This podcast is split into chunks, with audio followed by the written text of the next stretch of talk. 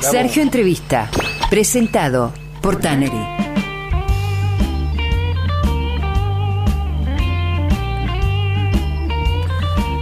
Es uno de los arquitectos más destacados de la ciudad, de la región, de la provincia, ¿por qué no del país?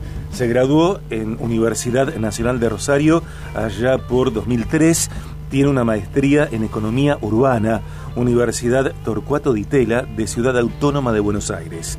En 2003 funda el área de arquitectura de Obrin, Sociedad Anónima, donde lleva adelante el desarrollo de proyectos de diversas escalas, viviendas unifamiliares, viviendas colectivas y otras obras de infraestructura. En 2010 desarrolla el primer convenio urbanístico con la Municipalidad de Rosario para construir torres sobre el frente costero de Pichincha, proyecto Costavía, pensando espacios con multiplicidad de usos y nuevas relaciones entre público y privado. Hay más para decir sobre él en cuanto a su expertise, prefiero comenzar a preguntar. Viaje Personalidad. Pablo Galiardo, bienvenido a Viaje de Gracia, un gusto recibirte. Bueno, muchas gracias. ¿Cómo estás? Bien, bien, muy bien. Bueno, ¿sereno? Sí, sí. ¿Manso o bravo? Muchas gracias por la invitación. no, gracias también a vos por hablar estos minutos con nosotros en contacto con, con BDG en esta charla, Pablo Galiardo. Eh, ¿Por qué arquitecto? Bueno, eh, me costó un poco llegar eh, a, darme cuenta, aunque tenía todos los datos. Eh, primero empecé ingeniería, un par de años, mi papá y mi hermano son ingenieros, entonces siempre pensé desde chico en eso, y pero no, no paraba de pensar en arquitectura, dibujaba plantas de casa y de departamentos todo, en todos lados, todo el día, y bueno, en ese momento me dije, sí, no sé, está, lo mismo arquitectura, y bueno, y ahí sigo, vivo pensando en arquitectura, me encanta, lo disfruto y, sí, es una parte importante de mi vida la, arquitectura. Pablo, eh, en el perfil que yo comentaba para presentarte eh, aparecen eh, dos conceptos respecto de viviendas que son las unifamiliares y las colectivas. Viviendas unifamiliares, viviendas colectivas. ¿Cuál es tu visión al respecto de cada una? Bueno, creo que hoy las viviendas en general eh, tienen que abrirse, ¿no? Eh, abrirse en un montón de aspectos, eh, tanto las unifamiliares como las colectivas, ¿no?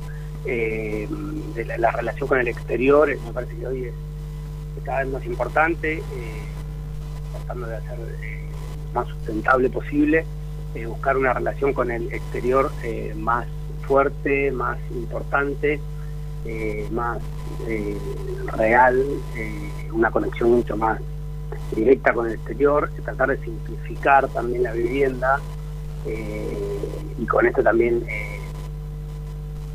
también aportarle flexibilidad a la vivienda para que tenga más, más pueda tener más cambios en el futuro, pensando en el futuro y, y bueno y particularmente en, la, en, la colectiva, en la colectiva, la relación también, abrir la relación urbana también, ¿no? la relación con la ciudad, eh, buscar una relación más abierta donde, bueno, un poco eh, empiece eh, a, a, relacionarse de otra forma con el, con, el entorno, ¿no? Mm. en la privada por ahí, en la familiar por ahí no, no, tanto, depende de cada situación. hay, hay muchos tipos de vivienda privada en en ciudades y en no ciudades. Eh, pero de, la vivienda urbana eh, me parece que el tema es, la relación con el exterior, no solo con la con, el, con, con, el afuera, digamos, con lo abierto, sino también con el vecino ¿no? y con la ciudad. Mm. Pablo, y, para este propósito, o para este objetivo, mejor dicho, eh, ¿el hormigón es un aliado muy favorable? Eh, bueno, sí, sí, sí. bueno, eh, yo, yo me encontré en el hormigón, bueno, cada uno, cada, cada uno hace su, búsqueda. Sí. Y cada uno tiene su resultado. Y su arquitectura, ¿no? Claro. sí, también. Pero mi búsqueda sí fue, fue mucho a través del hormigón. Eh, el hormigón como, como medio, sino, y no, tanto como fin. El fin a lo mejor era, en general, es, es, abrir. Eh, buscar otra relación, digamos, con, el exterior y, entre el interior también, y, despojar y, buscar menos elementos, eh, tratar de, buscar una arquitectura un poco más sincera, donde sea más comprensible, donde todo se vea y se entienda. Y el hormigón, eh, encontré en el hormigón un, gran aliado, como dice, para eso, donde, eh, donde primero tiene una capacidad estructural eh, eh, mucho más eh, amplia que, otros materiales. Eh, y también yo encontré una calidad expresiva que también genera también un, montón de cosas que son muy interesantes también en el hormigón. Yo, por ejemplo, el, hormigón al principio lo, empecé a, tratar como si fuera estructura y terminación, digamos con una un paralelismo de edificio, cuerpo humano, como se dijera, el, hormigón, digamos, eh, en general eh, serían los huesos del cuerpo humano, la estructura, ¿no? Eh, bueno, yo fui encontrando en, en, la arquitectura transformar ese material que no sea solo estructura, que no sea solo hueso, que sea carne, porque tiene una terminación que esa terminación queda, o sea que el mismo material es hueso y es carne, eh, donde tiene una textura, donde tiene las maderas le dan eh, la calidez eh, de algo, digamos que no es un elemento frío. Por otro lado, hoy ya estamos, va, hace un tiempo que estoy en la búsqueda de la redondez de ese hormigón, de, hacerlo más circular, de hacerlo más orgánico, entonces transformar ese hueso, carne y piel también, digamos, como que, digamos, para hacer un paralelismo como ese elemento que podría ser nada más una estructura, un hueso hoy para mí es todo, digamos, eh, llega a ser el, el, cuerpo completo. Eh, lo único que le faltaría, digamos, serían los pelos, pero bueno, a eso, la, parte de pelo del ser humano se, lo agregan las plantas que, juegan muy bien con el hormigón y se llevan muy bien, van creciendo y más que nada las plantas también eh, caducas que van perdiendo, digamos, según la estación, dejan al hormigón desnudo, o, digamos, sin pelos, como para poder en el invierno recibir un poco más de sol y también protegerlo en el verano del sol. Entonces, bueno, con el hormigón un poco llegué a, a, esta búsqueda, ¿no? Estoy llegando, ¿no? Porque es una búsqueda constante donde eh, se va eh, eh, aprendiendo todo el tiempo. Es como una, una mirada, un abordaje emocional de la arquitectura, un tipo de arquitectura sensorial incluso. Sí, la arquitectura es emoción, me parece, porque estamos jugando con el, hábitat humano y bueno, eh, la clave también está en, digamos, si, bien el, el, principio del hábitat es el refugio, pero bueno, el refugio para vivir, pero también vivir es, es sentido, ¿no? Sí, sin dudas. Lo que me parece también es que no todos los arquitectos o las empresas de arquitectura lo, lo vivencian o lo desarrollan desde, desde el mismo lugar. Bueno, sí, eso, hay, hay, hay distintas miradas, hay múltiples enfoques, digamos, como la mayoría de las profesiones son tan amplias, digamos, eh, que bueno, uno mm. puede abarcar desde, desde algo, mm, eh, desde distintos puntos, ¿no? Es, es, muy múltiple, bueno, como el urbano también, el urbanismo también se puede encarar desde, tanto, hay que encararlo, digamos, desde tantos, de tantos focos distintos, digamos, desde desde lo social, desde lo técnico, desde lo eh, económico, desde, tantos lugares que son, son eh, profesiones, digamos, de, múltiples enfoques. Estamos hablando con Pablo, con Pablo Gagliardo en, en, BDG, arquitecto, él, uno de los más destacados incluso del país, no solo de la ciudad. Pablo, ¿cómo, cómo eh, interviene, cómo incide, cómo influye eh, la situación que vivimos en la ciudad eh, a la hora de proyectar eh, nuevos edificios, nuevas viviendas, nuevos proyectos.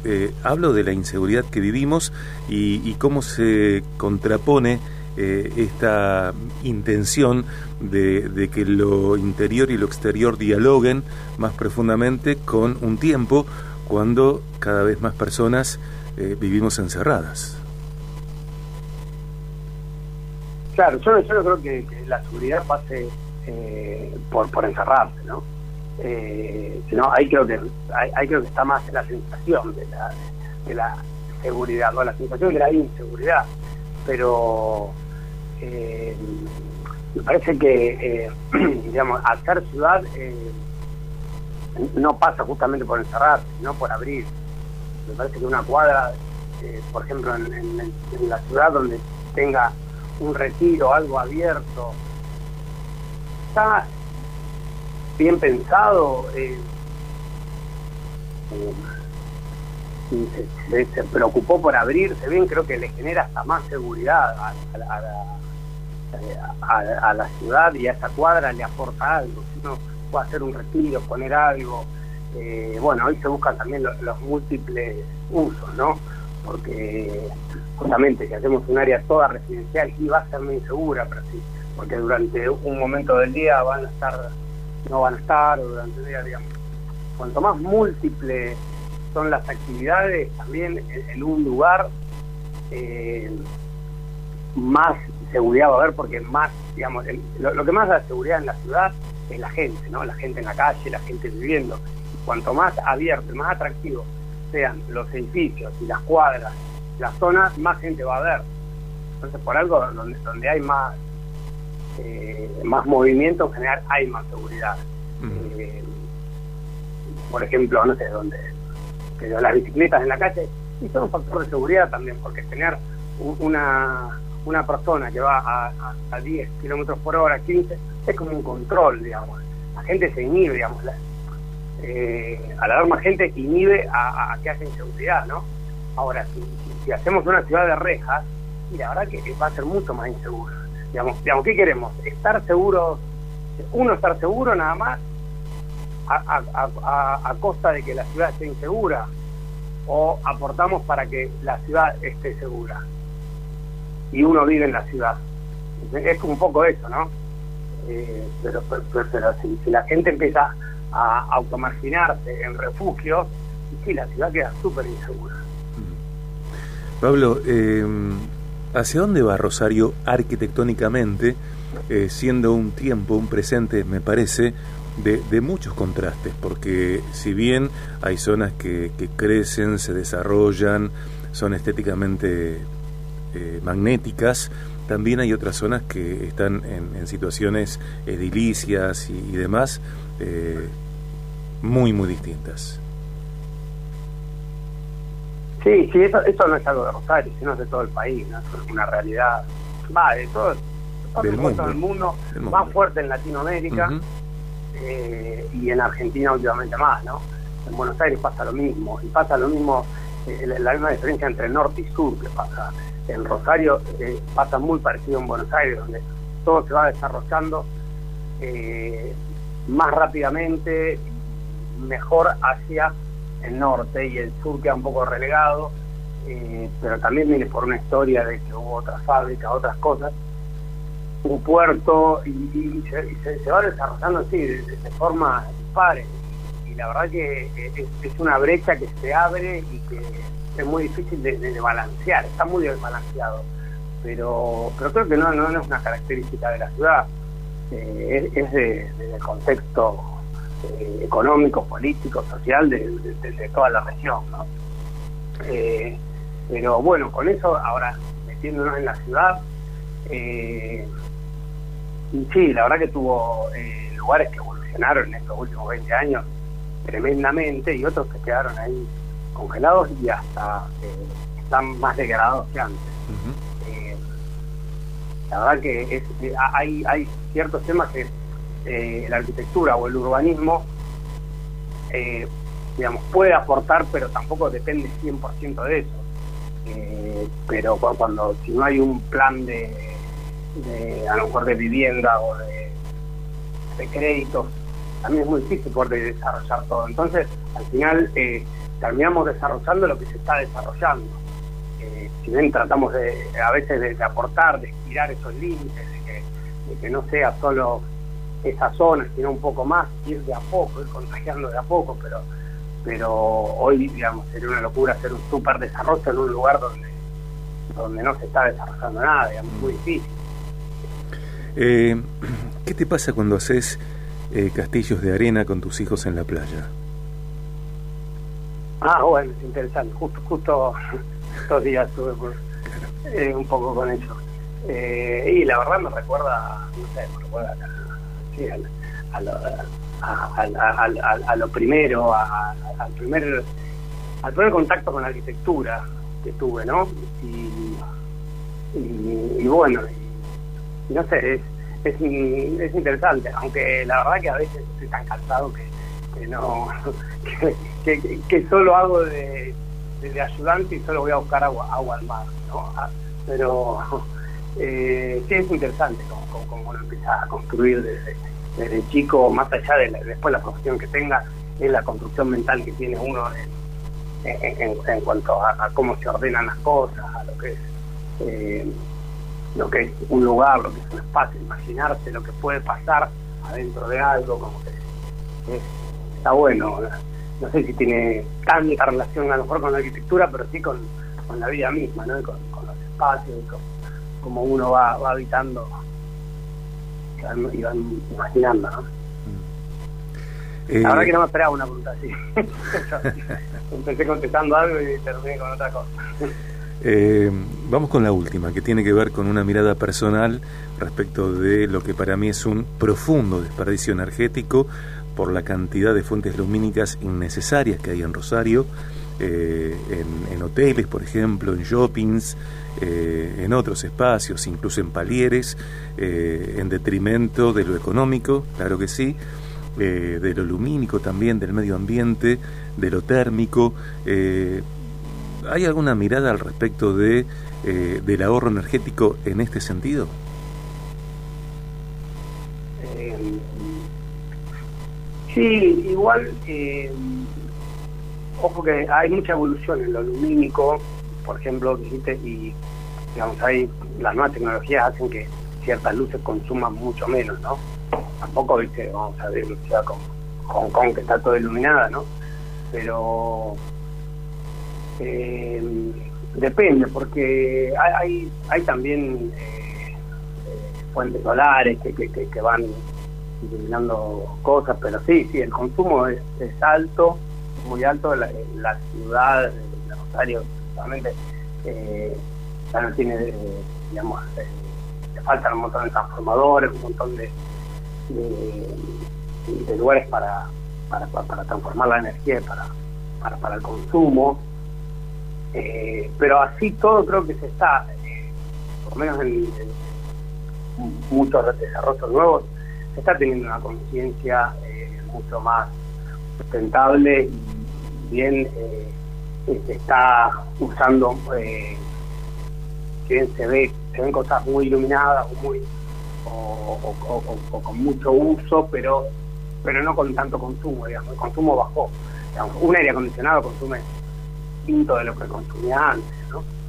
Eh, digamos, eh, el, tema también cambiar la tecnología y, adaptarse. Por ahí es una tecnología más cara, pero digamos, eh, hoy no, no, se puede construir algo que, que, no que no cumpla ciertas condiciones, por eso hay nuevas leyes donde, bueno, una pared tiene que tener cierto ancho, una abertura tiene que ser de cierta forma.